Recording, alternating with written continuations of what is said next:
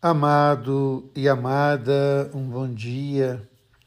Ontem, celebrando em Cataguases, paróquia onde trabalhei alguns anos, pude rever tantos amigos. Quero hoje manifestar a minha gratidão, tantos deles que ouvem a palavra de Deus. Um amigo querido dizendo que tem uma partilha com outros grupos, com mais de mil pessoas com as quais ele partilha todos os dias. O Deus ama você, Deus ama em você. E no meio da alegria, em plena celebração, fiquei sabendo de uma amiga muito querida, praticamente uma irmã de coração, que está vivendo um momento assim difícil.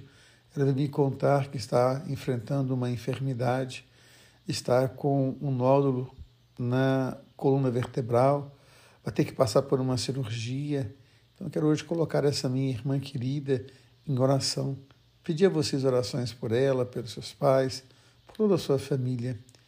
E hoje, quando nos deparamos com a palavra de Deus, ela nos fala da coleta feita em prol da igreja de Jerusalém. A igreja de Jerusalém, ela enfrentava dificuldades, porque muitos judeus convertidos ao cristianismo ficaram um pouco mais de tempo em Jerusalém para aprender um pouco mais sobre a novidade cristã, sobre a fé cristã. E esses que permaneceram precisavam de ajuda. Também haviam as perseguições, as tribulações, havia uma guerra entre judeus nacionalistas e romanos, havia também a perseguição de Herodes contra os cristãos. Então, no meio de toda dificuldade, Paulo tem a sensibilidade de convocar os irmãos de outras comunidades da Ásia, da Macedônia, para que pudessem ajudar a igreja que estava em Jerusalém. A gente pensar quais são as motivações que nós temos para as nossas coletas. Por que, que nós precisamos, às vezes, de pedir as coisas na comunidade, o que nos motiva de fato.